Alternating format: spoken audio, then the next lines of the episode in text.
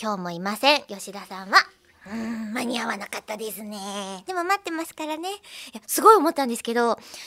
あのー新学期からねまあ4月1日からいないよなんて話をして、そこのところさらっとやって、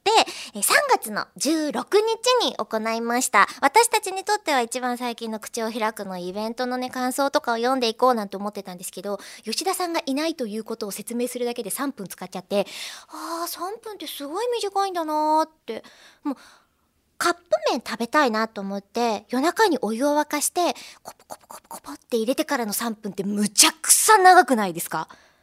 同じ3分ですよね。何なんでしょうね、あれって。喋ってるともし早く過ぎるっていうのであれば、今、あの、こうちょうどね、ああ今、さにコポコポってお水を入れてるんだ、お湯を入れてるんだっていう方がね、いたら、ちょっと3分間ずっと喋っててみてください。いつもよりもだいぶ早く、あの、3分が経つんじゃないかなと、えーそんな体感があるんじゃないかなと思うんですけれども、えー結果教えてください。多分6月ぐらいの口を開くで忘れてなければ読むと思います。えー、ということで、まずこちらですね。吉田アドレスに届きました、丸めぐさんからいただいております。3月16日の口を開くイベント参加してきました。ありがとうえー、公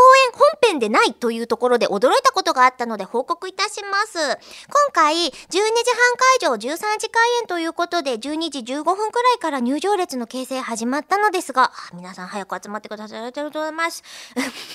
今なんて言ったかもう一回繰り返して聞いてね。え我々が並んでいるところに1台のタクシーが到着しました。中からなんかお金を持ってそうなお姉様が降りてきて、そそくさとイマジンスタジオの中に入っていきました。もしかしてゲストの畑中さん？あ、いやいやいや、だって開演まで1時間切ってるのにそれはないだろうなんて思っていたんですが、いざ開演してみると、ああ、ゲストさん先ほどの方だいや、お忙しい方なんですね。でも改めて驚いたのが、このイベント、本当にゲストさんと打ち合わせしないんだなと。感想いただきました。そうな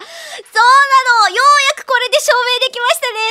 の、雑談って言ってるから、打ち合わせとかして、あの、じゃあ僕がこういうこと聞きます。そしたら中村さんがこんなことを突っ込むので、それに対して先生ボケてくださいみたいな、そういうこう段取りとか全然ないんですよね。